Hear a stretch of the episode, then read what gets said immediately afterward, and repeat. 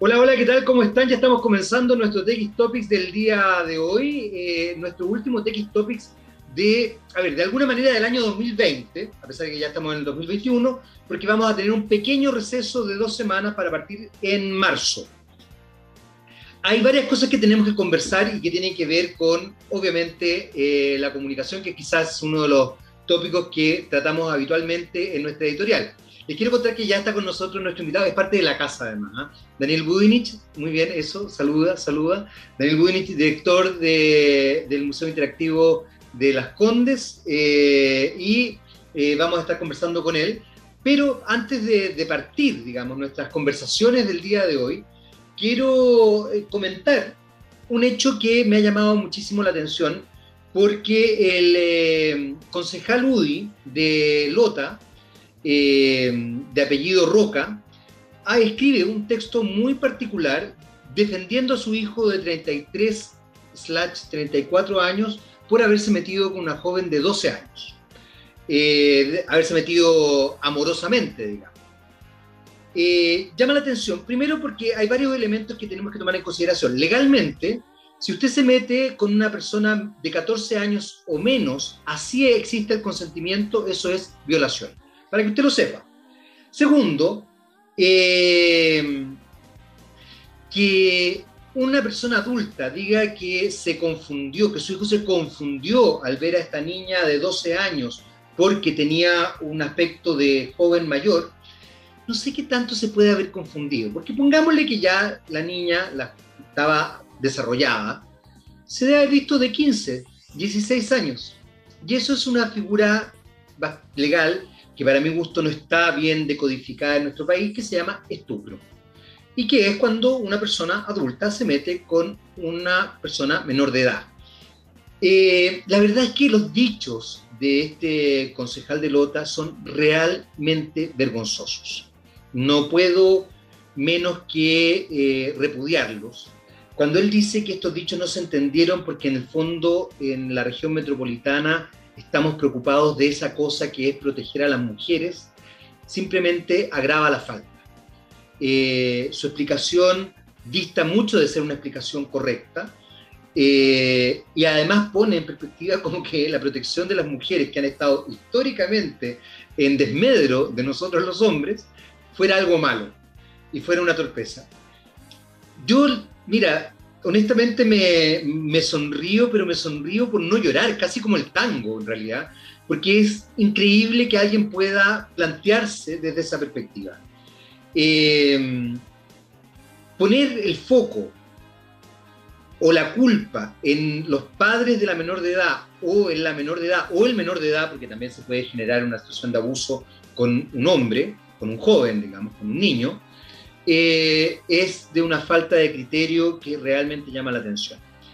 Eh, insisto, no hay que fijarse en qué se dice, sino que también en cómo se dicen las cosas. Y en ese aspecto eh, me llama la atención que un político tenga este nivel de, de ideas en su cabeza y que en definitiva tenga esta forma y esta pachorra de enfrentar una situación tan compleja como lo es eh, el abuso sexual infantil, en este caso una violación, porque insisto, legalmente, si usted se mete, aunque haya consentimiento con una persona de 14 años o menor, es violación.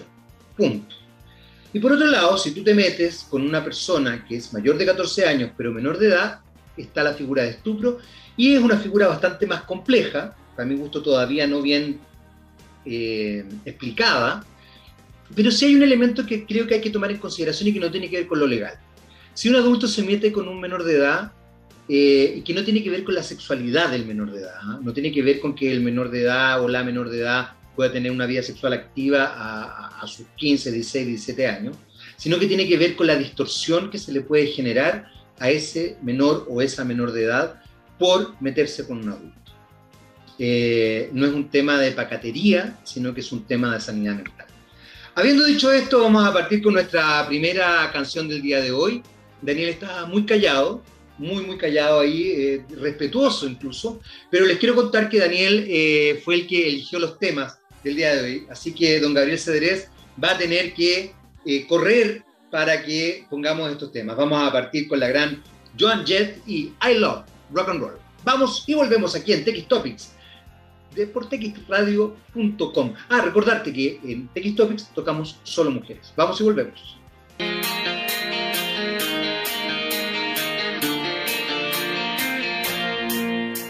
Muy bien, ya estamos de vuelta aquí en TX Topics por texradio.com. Te quiero recordar que estábamos escuchando a Joan Jett con esa gran canción que se llama I Love Rock and Roll y recordarte, por supuesto, que en este programa tocamos solo mujeres porque hay mujeres en el rock. Ya estaba ahí con nosotros desde el principio de la editorial, estaba muy callado don Daniel Buinich, director del Museo Interactivo de Las Condes. ¿Cómo estás, Daniel? Ahora sí eh, vamos a entrar en materia porque no te voy a, ah. no te voy a comprometer a, a, comentar la editorial, porque la editorial es algo que hacemos habitualmente. Bueno, ¿qué hago yo en realidad? Es autoexplanatoria, no comulgo con todo lo que acabas de decir, soy un poco más, un poco más intransigente en esas, esas cosas. yo soy bastante intransigente, pero, pero no quiero herir tantas susceptibilidades, porque la verdad es que parece que hiero varias a cada rato. Eh, cuéntame una cosa. Dime, dime, dime. Muchas gracias por tenerme en tu programa, hace tiempo que no vengo. Sí, pues hace rato que no venía en realidad. Y fíjate que va, va a ser nuestro programa, nuestro, nuestro programa de cierre. ¿Qué te parece? Bueno, eh, me siento muy honrado, honrado de estar de cierre. Yo estoy eh, muy contento de que seas tú la persona con la que eh, cerramos esta temporada de TX Topics. vamos a tener un pequeño receso, me imagino que van a ir programas grabados, pero me, me, encanta que seas tú quien está hoy día con nosotros. Y vamos inmediatamente a lo que nos convoca, que es obviamente el Museo Interactivo de las Condes.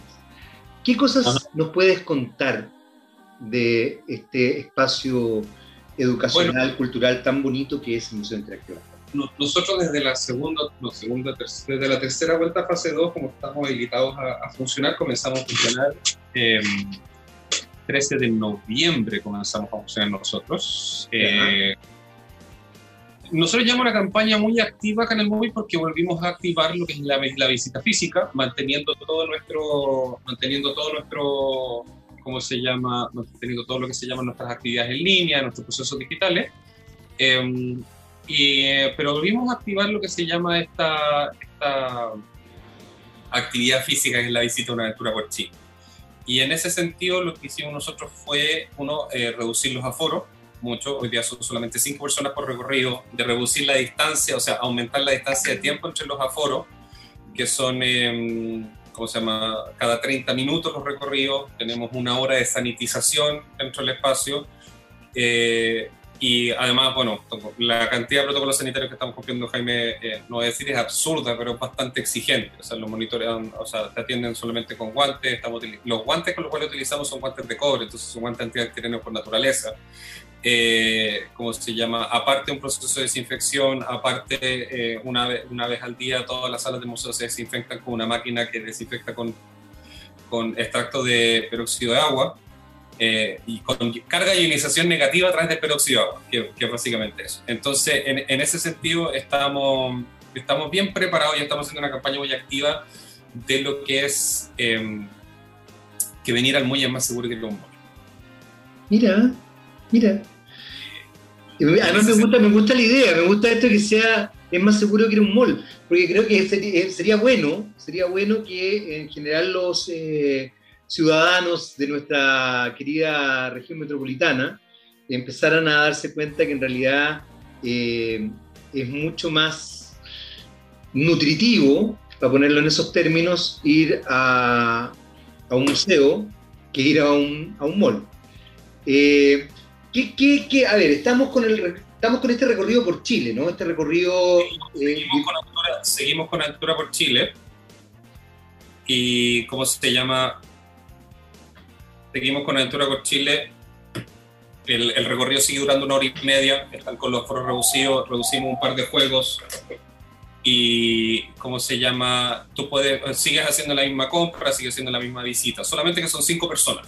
Ya no, no son por el tema del distanciamiento de, por el tema del distanciamiento, eh, por el tema del distanciamiento de las personas.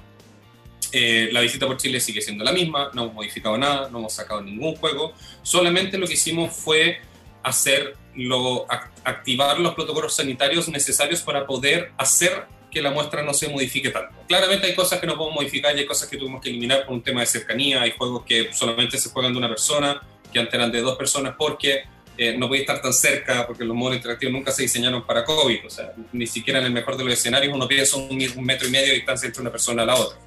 Eh, los cascos de realidad virtual se eliminaron en el museo, son, hoy día son eh, formas de protección, si bien se pueden, eh, si pueden ser em, utilizados y desinfectados, es algo hoy día que no queremos asustar a la gente, preocuparla con este tema. Entonces, ahí estamos, ahí, estamos muy fuertes. Eh, pero es la misma experiencia y queremos que se mantenga la misma.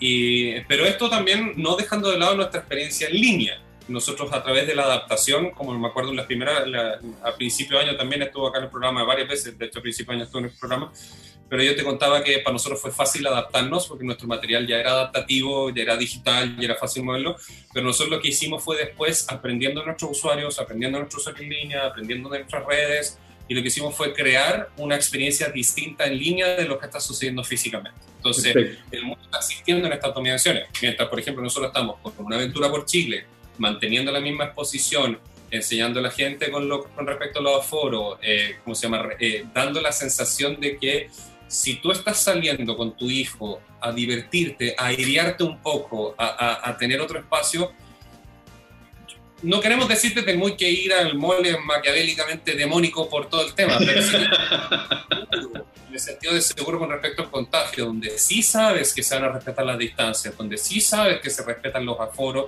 porque la gente no tiene otra más que respetar la, el, el, tiempo y los turnos de entrada. No, no, hay nadie que abrir la puerta y decir permiso, que voy muy rápido. No, porque tenéis que respetar los turnos donde se están tomando las temperaturas, donde los accesos están controlados, donde todo está muy controlado para que tú tengas una sensación de venir contigo tu familia seguro. Ven al muy. Eso es lo que estamos tratando de decir. Somos una alternativa viable para despejar tu cabeza. Aparte que lo pasáis muy bien. Y eso es lo más entretenido de esto. Entonces no es algo que no eh, entonces no, no es algo que podamos decir que no somos una competencia, nosotros queremos mostrarnos como una alternativa segura para que puedas venir con tu familia, en realidad, un, por un rato, una hora y media, porque sabemos que hay mamás que están con los hijos en la casa que llevan más de un año encerrados con los niños, que no queremos que se anden matando los unos a los otros, entonces en algunas razones puede estar pasando, en otras pueden estar todos súper felices, tomados de las manos, catando con vaya, pero en ese sentido, si quieres tener un rato entretenido, si quieres irte por una hora, distraer a tu hijo chico, etcétera, puedes traerlo en un lugar seguro. Vas a poder distraer. ¿Ya? ¿Cómo, ¿Cómo, está en este minuto eh, el, muy cómo está funcionando eh, con respecto a la gente? ¿Está yendo harta gente? Eh, ¿cómo, ¿cómo, ha ido funcionando el tema? Con eso, con eso pues, adicionalmente, adicionalmente, nosotros estamos trabajando con una campaña única que se llama Muy en modo vacaciones, donde todas las entradas del Muy están a 1.500 pesos independiente de la edad que tengas. A 1.500 pesos independiente de la edad. ¿Eh? Independiente de la edad, la hora, el día, 1.500 pesos. No hay ningún descuento activo, es precio único para todo el mundo. No hay descuento exclusivo para vecinos Las Condes, no hay descuento exclusivo para vecinos Las no hay descuento. 1.500 pesos para todo el mundo. ¿ya? ¿Por qué? Porque esto tiene que ver con la definición de aforo, Jaime. Es muy, es muy importante que la gente entienda. El aforo es por una persona, por un ser viviente. Es, por una persona que respira, una persona que está respirando tu aire. Antiguamente nosotros podíamos decir en el muy, no, mira, es que por aforo yo no voy a contar a un niño de 6 años porque da lo mismo, porque bueno, porque no. Hoy día nosotros tenemos que si tú vienes con tu hijo de 3, que nosotros no recomendamos porque la muestra es para 7 años para arriba, pero si quieres meter a tu hijo, eres tú responsable, etc. Y hay niños que lo han pasado bien, otros que se han asustado. Pero en ese sentido, eh, nosotros empezamos a que empezamos a contar a todo el mundo nuevamente, entonces todo el mundo está en esa línea. Entonces, en vez de hacer diferenciaciones por edad, etcétera, lo que dijimos, bueno, hagamos una tarifa para el verano, que es bastante baja, que es 1.500 pesos, que es mucho más baja que cualquier otra actividad cultural que podéis realizar, a no ser que sean las gratuitas por los museos de la IVA, que en realidad, como ya sabemos, hay muchos que fueron muy golpeados, hay muchos que todavía están cerrados, hay muchos que sí. Entonces, ser una oferta de cultura viable ya, tenemos que acercarnos, vamos, vamos con, lo que, con el máximo esfuerzo que sería 1.500 pesos por persona. Además, estamos haciendo concursos por nuestras redes sociales para regalar entradas dobles para que la gente venga. Entonces estamos premiando también a aquellos que nos siguieron digitalmente. Ya tenemos más de 23.000 seguidores en Facebook, hemos subido a los 6.000 o 7.000 seguidores en Instagram y vamos creando esta comunidad que nos demanda y nos demanda y nos demanda cosas. Le decimos, bueno, vengan, ahora pueden venir, es seguro, etc. Entonces, eh, nos ha ido bien porque al principio de la pandemia lo digital costó que la gente, no que le creyeran muy, costó que la gente le creyera al, al tema digital, costó mucho Y, y, siendo un defensor y un promotor de hace más de 10 años del tema digital, de este tema a distancia, de que esto se puede realizar, de tratar de enseñar a la gente cómo usar el celular bien, de qué es lo que es la videollamada, qué es la llamada, la transición de lo analógico a digital y del no abuso de lo digital, eh, costó mucho, pero costó porque éramos, o sea, Chile, al igual que muchos países del mundo, en cuanto a la madurez digital, no éramos más maduros que un niño de tres años. Y en ese sentido costó mucho, costó que las empresas entendieran, costó que las universidades entendieran, costó que colegios entendieran que era más que hacer el mínimo. Hay colegios que lo aprendieron de una, hay colegios que lo aprendieron a porrazos, pero hoy día hay una instauración donde hoy día uno ve, por ejemplo, universidades de colegios que están diciendo bienvenido a un nuevo mundo, doble admisión, clases online presenciales, lo que tú queráis, como tú queráis, como que tienen con todo ese tema porque permite esta flexibilidad. Entonces costó, pero en el minuto en que nos compraron a nosotros el concepto, tanto, ojo, profesores como consumo particular, donde hoy día estamos, por ejemplo, en línea con otro de la casa de TXS, que es el profesor Rollo, donde estamos haciendo experimentos caseros, donde, el papá no tiene que comprar, no tenéis que ir a la casa, Jaime, a ir a comprar la pelotita Chloe. Son con puros elementos que tenía en la casa. Puro elementos donde conoce científicamente aspectos de Chile y son videos cortos de experimentos que pueden realizar tus niños para aprender algo de Chile. Y lo compran. Nosotros empezamos en el quinto capítulo y vamos ya más, en, más de 15.000 reproducciones en nuestro Facebook solamente con estos experimentos. Entonces sabemos que tenemos esa línea. Entonces, y ahora cuando estamos volviendo al mundo de lo físico, la gente ahora nos está comprando. Ese mismo grupo digital está promocionando y nos está comprando que el MUI es un lugar seguro. Nos están promocionando, se están sacando fotos diciendo lo pasé increíble y además es seguro, es impresionante, me siento tranquilo. no tengo que andar preocupándome el distanciamiento porque también entráis con cinco personas, entonces usualmente son el mismo grupo familiar el que entra ahí. El monitor no es, no es, no es no es para pensar, pero el otro día, el otro día caminando a mi casa me tocó ver un restaurante donde, un garzón se, salió sin mascarilla por error y esas cosas a uno le asustan de repente, de, dependiente de la persona, especialmente cuando estés con los niños. Entonces, esta misma comunidad que nos respondió digitalmente nos está respondiendo hoy día físicamente. Estamos teniendo visitantes que no es menor de tener cero, estamos teniendo entre las 25 y 30 visitas diarias atendiendo de miércoles a domingo, desde el jueves pasado con la entrada a fase 3 de las Condes, estamos atendiendo los sábados y domingos también en el mismo horario, con estas mismas reducciones de tiempo. Entonces, en ese sentido, va bien.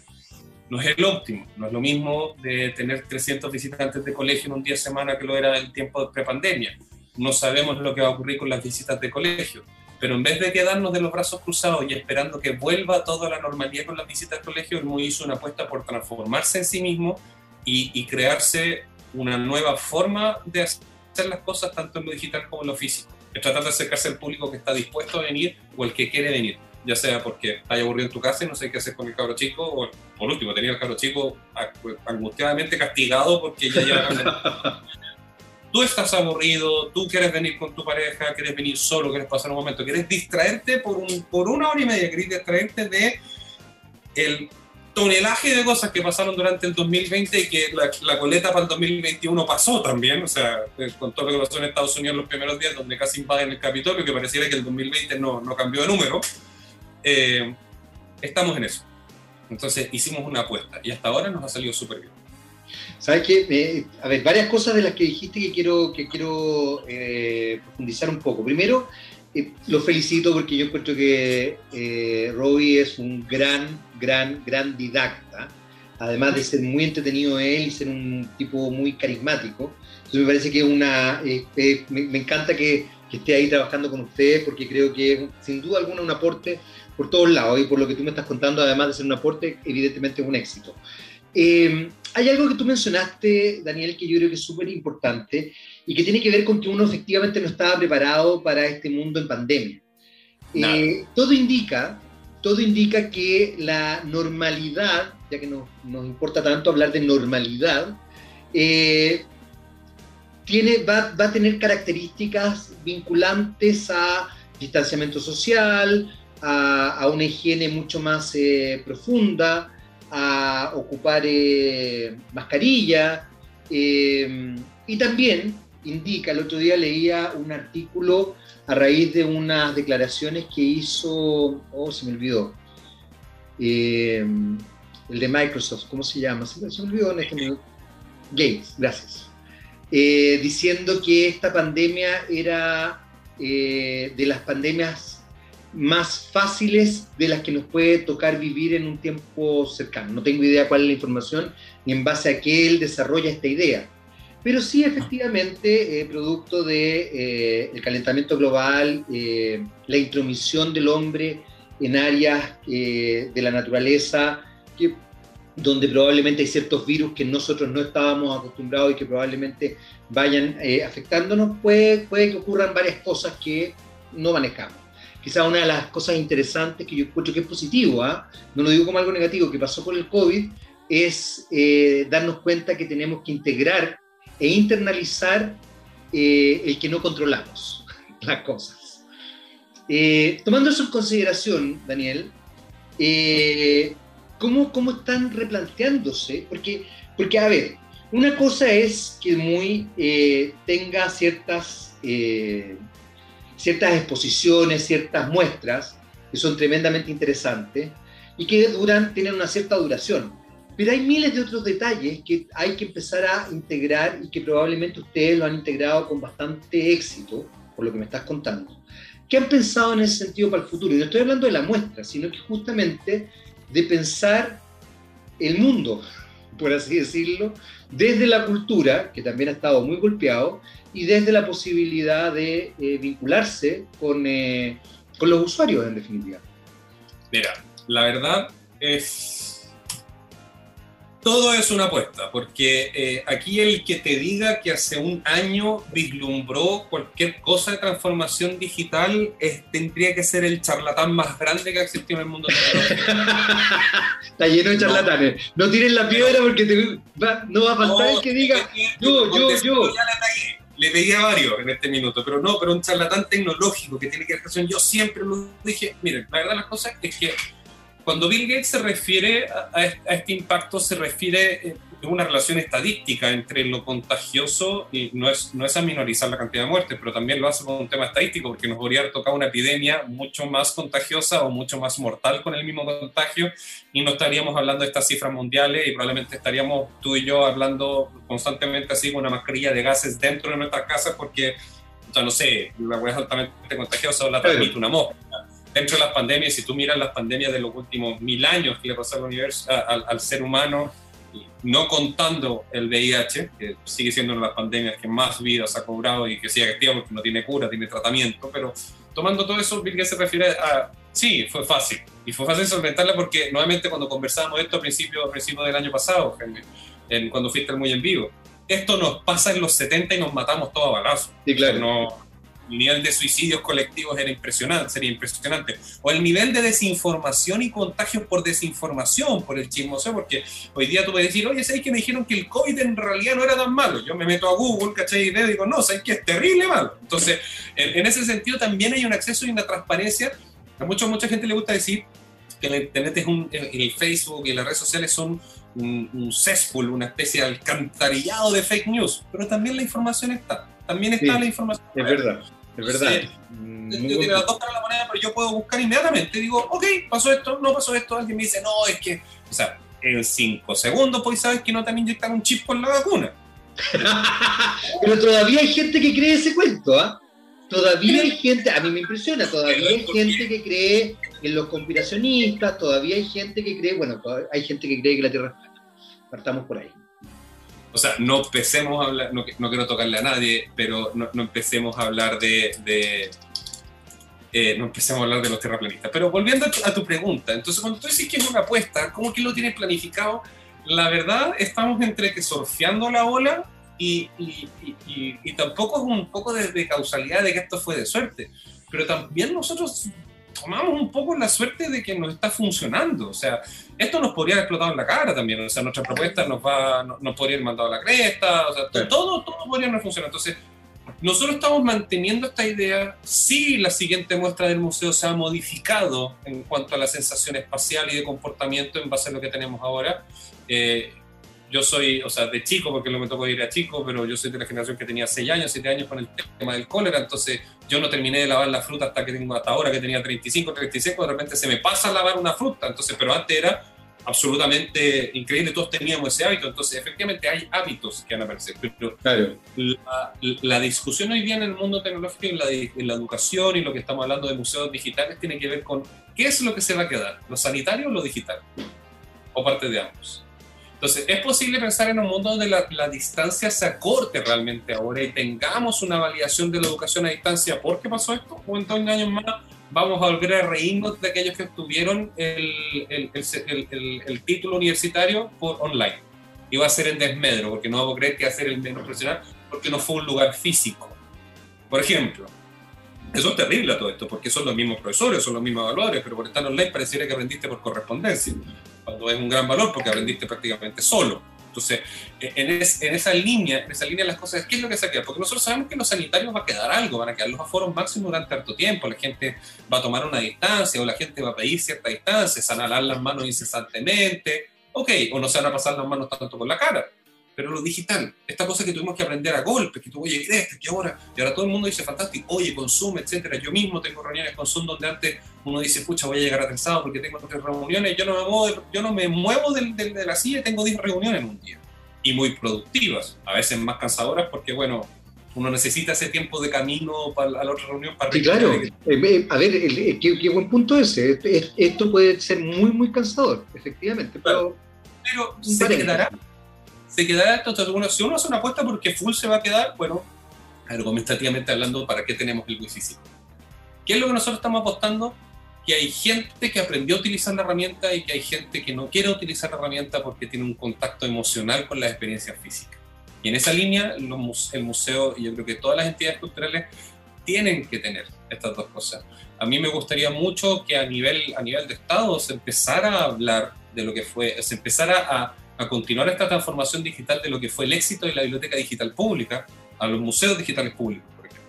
Existe, existen mayores, existen mayor data de culturización a través de lo digital con estas visitas, con estas visitas de museos digitales que lo que puede existir, que lo que existió hace 20 años. Es real, existe, beneficia y es productivo, porque puedes meter a los museos a la sala de clases y no es necesario que tengas que meter a los 30, los 30 niños a un museo y sacarlos de la sala de clases. ¿Qué es lo que está apuntando el MUI? Si tú me dices que lo está apuntando el MUI, hay usuarios que nos van a seguir consumiendo digitalmente y hay usuarios que nos van a consumir físicamente. Pero el usuario que sí o sí cambió es el colegio. El colegio va a ser muy difícil, aunque sea durante el próximo año, que nos saquen a los niños a un paseo pedagógico, porque requiere la autorización de 30 padres.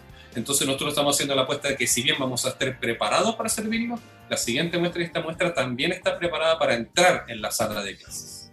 Y esa es la diferencia, esa es la apuesta que nosotros estamos haciendo. ¿Cómo no dejar de hacer eso? En ese aspecto, Daniel, eh, se ha pensado, por ejemplo, porque hay, un elemento que es muy interesante del MUI que, y que me gusta mucho, que son los, eh, como los guías, por así decirlo. Ustedes ocupan otro término, ¿no? Los, eh, los monitores. ¿Han pensado... ¿Perdón? No, pero son guías tradicionales, no, saben cuándo, no, no, no, son, no son los poseedores de la información porque es, la poseedora de la información es el video, el juego. Pero ellos monitorean tu experiencia y te enseñan a utilizar todo lo que está dentro del museo estoy pensando en voz alta contigo acá al lado, ¿ah? eh, de alguna manera establecer la idea de desarrollar algún tipo de, ¿cómo se dice?, eh, tutorial para que los profesores se transformen en monitores en la sala, una instancia que permita justamente establecer un vínculo, porque lo que tú acabas de decir es muy importante y es muy interesante, y tiene que ver en definitiva con algo que creo que eh, hay que tener en, la mente, y eso es eh, observar culturalmente la posibilidad de, de fortalecer la educación, como lo hacía el MUI cuando hacía estas visitas presenciales. Eh, y, creo que la, la, posibilidad de llevar, en el fondo, la muestra a la sala es una idea preciosa, pero también de pronto habría que establecer, y esto, esta es la pregunta en definitiva, hay que establecer un monitoreo para los profesores, porque siempre es interesante eso, tener, a, como alguien ahí o no. No, lo que pasa es que en realidad a nivel de feedback y conversación con profesores nosotros nunca hemos soltado esa línea, sino de hecho cuando nosotros empezamos a soltar los primeros contenidos de las exposiciones tanto de Chile como de Roma, que están en nuestro canal de YouTube en este minuto, todavía, en nuestro canal de Facebook, eh, ¿cómo se llama? Son la mayor cantidad de digitalización de experiencias, nosotros estamos, nosotros estamos levantando y subiendo al mundo digital experiencias que son contemplativas, no son interactivas. Perfecto. Para que la interacción sea con el profesor. Entonces es una herramienta es algo mucho más entretenido que poner la foto de Roma, o sea, el video de Roma de la película de 1922 producida por a quien le o sea, y voy a ser muy honesto con esto y muy defensor de la cultura, pero para un niño de 7 años es a quien le importa, ¿ya? Porque nosotros nos estamos tratando de establecer y colgarnos del fondo, del mensaje, de qué es lo que quieres que aprendas, qué quieres que aprendan, que uno de los emperadores más importantes de Roma fue Julio César o en qué año lo coronaron. ¿Cuál es lo importante detrás de todo, de lo que es la historia de la cultura? ¿Quieres saber que, lo que, que en Chile, que la cordillera es el objeto más mirado por todos los chilenos o quieres saber cuánto largo tiene? ¿Qué es más importante? Eh, ¿Cómo se llama? ¿Lo que produce la Patagonia o saber cuántas especies existen ahí? ¿Qué es lo importante? ¿El valor perceptivo de nación del cobre o quieres saber cuántas toneladas exportamos al año? Entonces, en ese sentido, nuestros videos funcionan para ir al fondo, para utilizarse como un accesorio donde el fondo está mayor explicado en un lenguaje que un niño puede entender mejor, pero un adulto también. Entonces, cuando vamos limpiando esas cosas, nosotros tenemos un feedback con los profesores. Todavía no nos atrevemos a lanzar experiencias interactivas dentro de la sala de clase, porque eso demanda una necesidad tecnológica de, las profesores, de los colegios un poco mayor. No es justo en ese sentido. Perfecto. ¿Y ese trabajo, ese trabajo está en ciernes, está en la cabeza de ustedes o simplemente en este minuto están focalizados en otras, en otras áreas? No me contestes todavía, Daniel, porque eh, te estamos regaloneando y tú pediste canciones. Entonces vamos a a una canción, una canción que en lo particular además tengo que decir que a mí también me gusta mucho. Se trata del grupo Heart, que me encanta. Y esta canción, en general los lentos de Heart también me gustan mucho, ¿ah? pero esta canción en particular, que no es lenta, es espectacular. Eh, vamos, por supuesto, con mujeres aquí en TX Topics, vamos con Heart y Barracuda. Vamos y volvemos inmediatamente a seguir conversando con Daniel Budinich, director del Museo Interactivo de las Condes. Vamos y volvemos. Muy bien, ya estamos de vuelta aquí en TX Topics por txradio.com. Seguimos conversando con Daniel Budinich, director del Museo Interactivo de las Condes. Y eh, acabamos de escuchar al gran grupo Heart con Barracuda. Eh, Daniel, Estábamos, eh, te había dejado una, una, idea planteada que tiene que ver justamente con lo que está ocurriendo con, con, los colegios, básicamente, y con el tema de la, de la, educación. Usted, ahí hay algo que, que es muy importante y que eh, sostiene finalmente la interactividad. Tú me dices que están llevando las muestras a, a los colegios y eso es tremendamente interesante.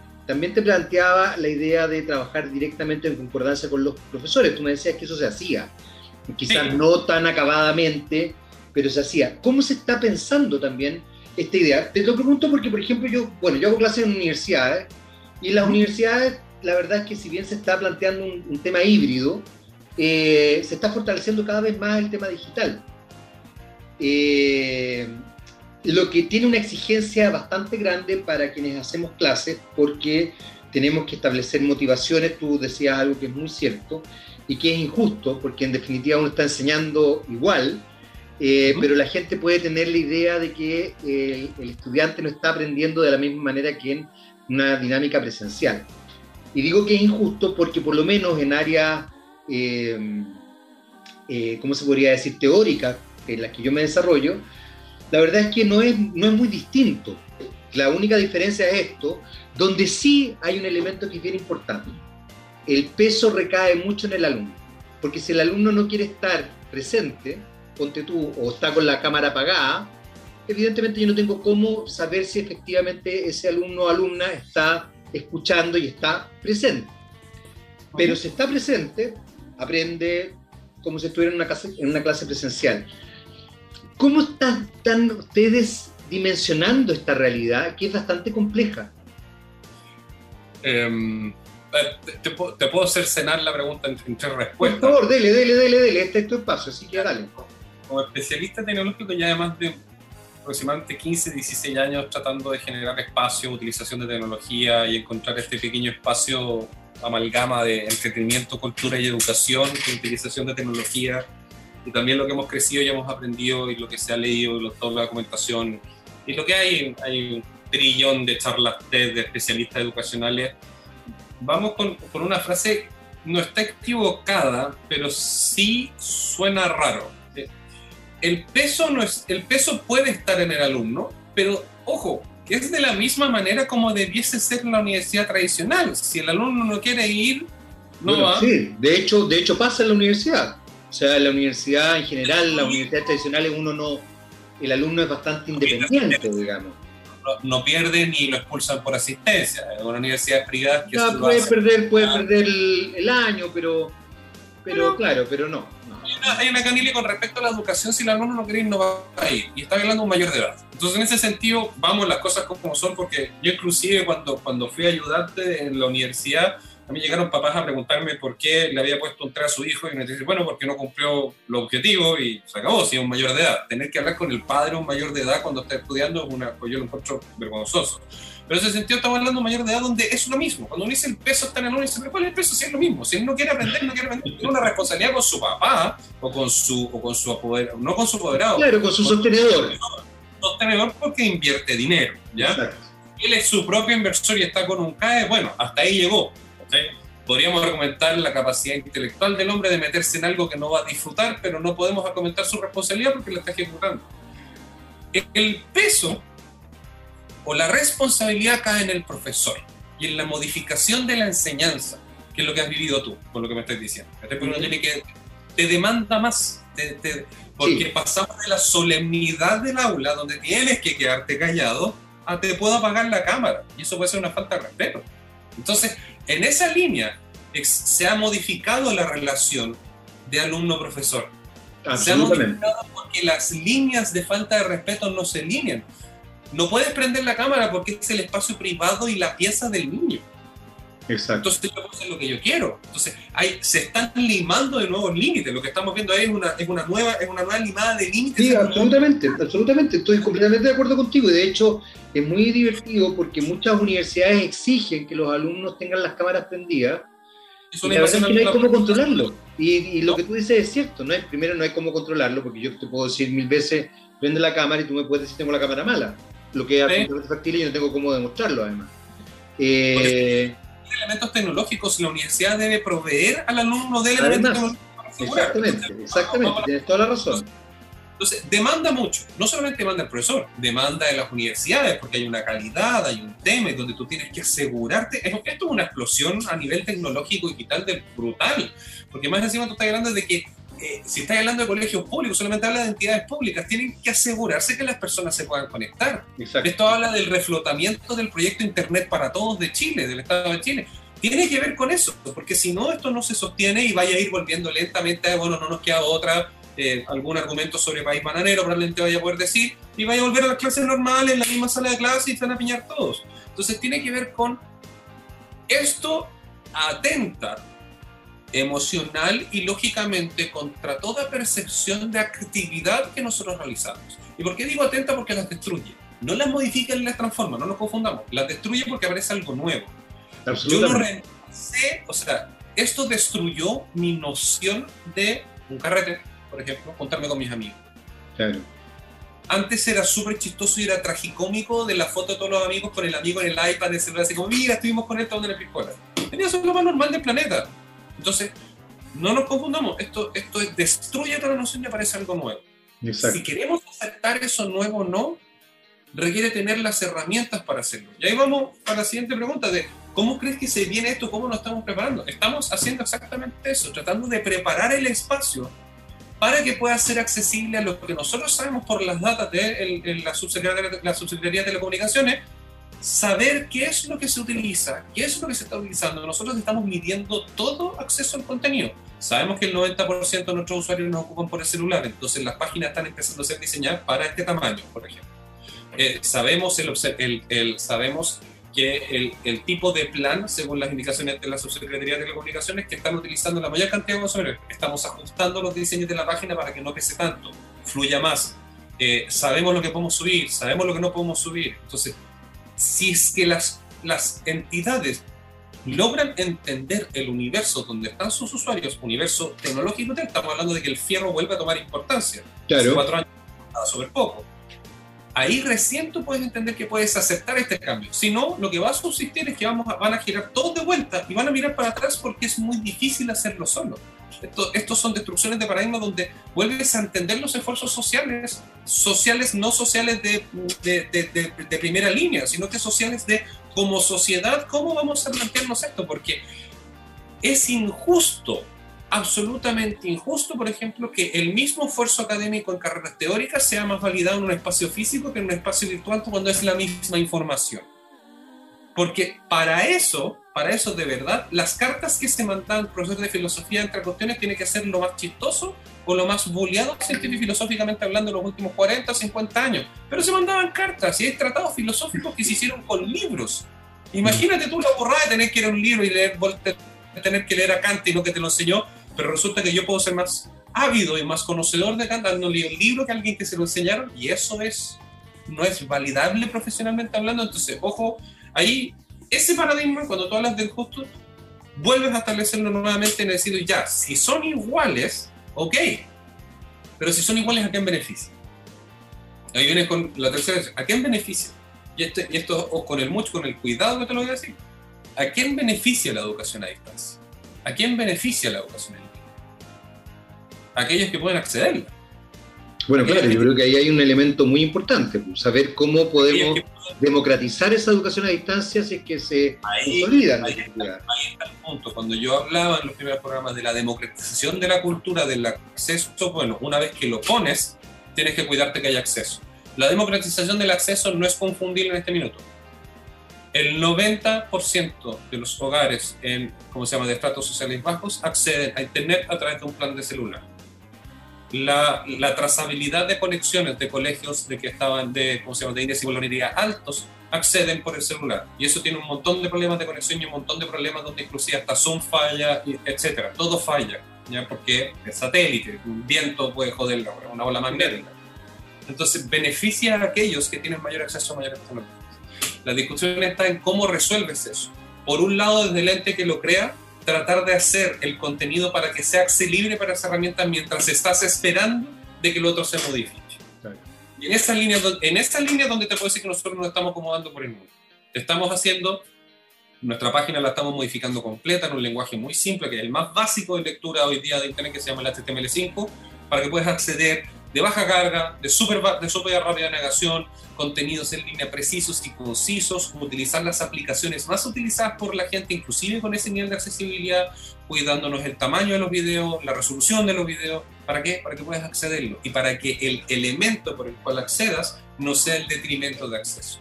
Y eso esperamos se copie, porque no podemos esperarnos como entes culturales o educativos a que alguien, cuando digo alguien, digamos, no sé, por a través de reforma constitucional o elección de presidencia, le regale un computador de 400 mil pesos a todos los habitantes mayores de 18 años.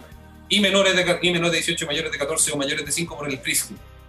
No es viable. Y como no es viable, tenemos que poner algo en nuestra parte. Esperando de que eso aumente y profundice la necesidad de este cambio de acceso. Yo soy un defensor de las políticas de Wi-Fi, eh, Wi-Fi nacional pública, que va a tener sus velocidades. ¿ya? No, no, digo, no digo que todos tengamos una conexión de fibra óptica pública pagada en el celular, no, pero sí soy un, por lo menos un 3G público, pero bien hecho.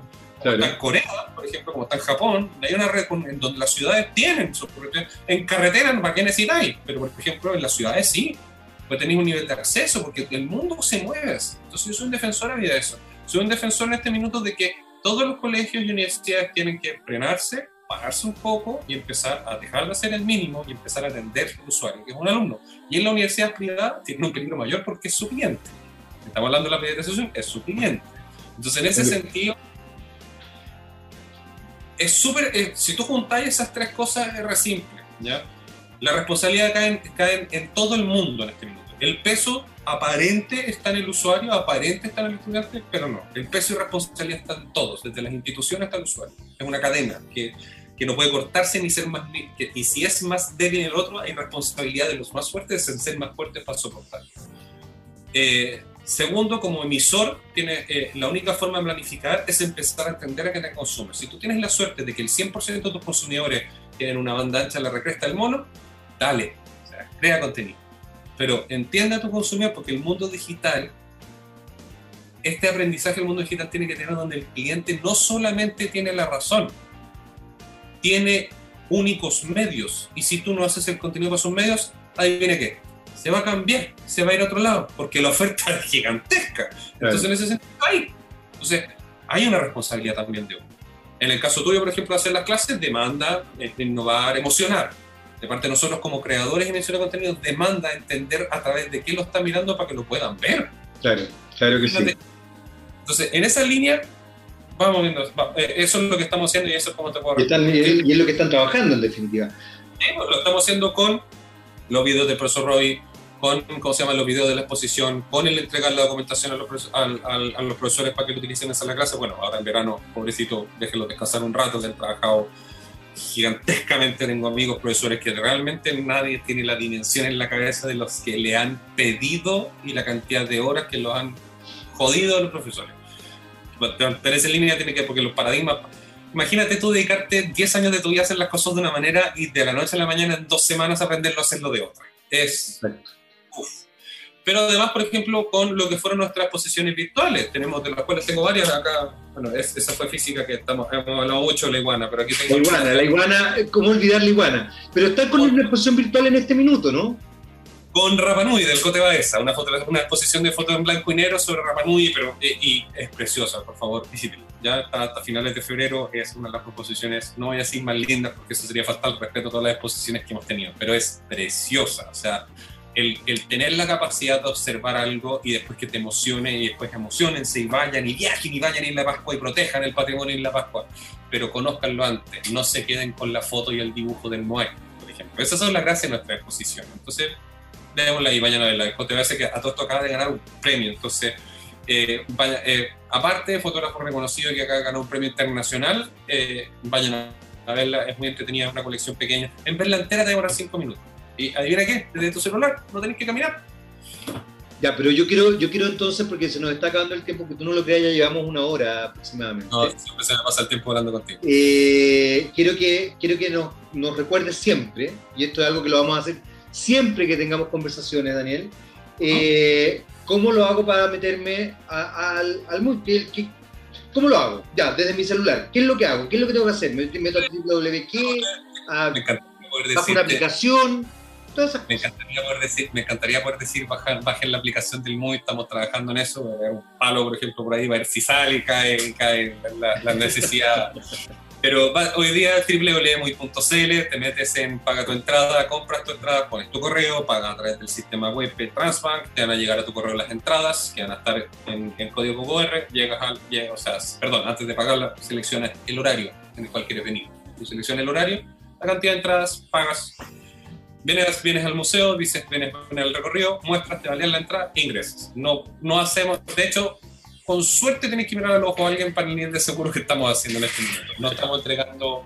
Ahora, si no quieres comprar en línea quieres comprar presencial, puedes comprar presencial. Estamos con la y estamos con todas las protecciones y compras, estamos con, todo, con sistemas de pago de, sin contacto todo el rato. Estamos un poco recientes a aceptar el efectivo, pero aún así lo hacemos porque nuestras personas están con las protecciones, están con los guantes, con mascarillas, con protectores faciales, con una cantidad de alcohol gel brutal. Entonces, puedes venir, puedes comprarla eh, el fin de semana si quieres, de repente puedes venir a almorzar aquí en los restaurantes 10 horas acá cerca y después te, te caminas y así, oye, vamos a verlo, puedes venir. Eh, en línea, www.muy.cl y no tienes que mirar a nadie mostrar tu celular, valían la entrada y ingresos. Eh, para todo el contenido en línea, visite nuestro canal YouTube, nuestro canal de Facebook, nuestro canal de Instagram. En los tres nos llamamos iguales, Muy Las Condes. Eh, los lanzamientos sí se hacen por nuestra red de Facebook y, nosotros estamos, y nuestra red de Instagram, donde estamos haciendo un honor a nuestra mayor cantidad de seguidores activos, pero por las tres, y ojo, esto es lo más importante, si tú supiste de un contenido, ese contenido va a estar eterno dentro del museo, dentro del repositorio digital del museo. Puede que no lo estemos promocionando, ya tenemos harto, pero también están todos los videos de la exposición de Roma, están todos los videos de la exposición que nosotros liberamos sobre la exposición de Chile, están todos los videos que hicimos con Robbie, están los videos que hicimos con la Fundación Basura, están los videos que hicimos con Doc Teacher de aprender a utilizar una, a tener una mascota en departamento, están, todos están ahí. No lo hemos bajado nunca y no los vamos a bajar. Es un compromiso cultural de nosotros. Entonces, estamos trabajando ampliamente. Entonces, recuerden www.muy.cl o aquí en el muy en Isidora en 3400 a dos cuadras del metro del golf Los fines de semana pueden estacionarse acá en Isidora, por si acaso si quieren venir en auto. Y si no, estamos a dos cuadras del Metro del Golf y hay tres estacionamientos pagados que están rodeando, uno al frente, el otro en Plaza Perú y el otro en el Centro Cívico. Entonces, eh, hay, hay, hay, venga, venga. Eh, y esto lo voy a decir en nota personal, encuentro que es mucho más seguro y más correcto eh, llevar a pasear a tu hijo, a tu sobrino, a tu niño, a tu pareja, a un museo que se está preocupando de la seguridad con cariño de las personas de nuestros usuarios, nosotros somos muy cariñosos en nuestra comunidad, que a un mall o a una tienda. De verdad, esas cosas, el ir a comprar cosas, háganlo solos, háganlo con cuidado, pero para ir a extraerse, pueden ir a una plaza, vengan al muy tarde. Excelente. Ya, se nos, ah. acabó, se nos acabó el tiempo. Ah, perdón, dele, dele, dele, dele. No, dele, dele, dele, dele. Desde, las 10 hasta las 5.30. Las 5.30 es el último recorrido. Ojo, el último recorrido. Y tenemos una hora de no funcionamiento, de no funcionamiento entre la 1 y las 2 de la tarde, porque estamos sanitizando el museo para que sigan funcionando. Entonces, de miércoles a domingo, desde las 10 hasta las 5.30 de la tarde. Y una hora de sanitización entre... De la 1 y las 2, donde no atendemos Perfecto, Daniel. Eh, nada, un placer como siempre tenerte acá. Yo espero que nos no, eh, veamos pronto. Eh, y tú pediste Stevie Nicks, pero creo que tú la presentes. Ah, la gran Stevie Nicks, la reina del rock, All Hill, The Queen of Rock. este es un tema que se llama Show Them the Way, que es un disco de su, disco 24 Karat Gold es el single de este, de, este, que salió el 2020, el 10 de octubre del 2020, y muy interesante porque en octubre del 2020 sucedieron muchas cosas, se estaban anunciando las primeras vacunas, pero básicamente una canción que salió en plena pandemia de una de las reinas del rock y una diosa del rock en realidad, comparable solamente con Lita Ford y Janis Joplin. Ya lo saben, entonces nos vamos, nosotros nos despedimos hasta una próxima oportunidad, hasta el próximo TX Topics. Ya ahí eh, en marzo los dejamos con Steven Nicks y Show Them the Way. Chao, chao, Daniel. Muchas gracias. ¿eh? Chao, chao.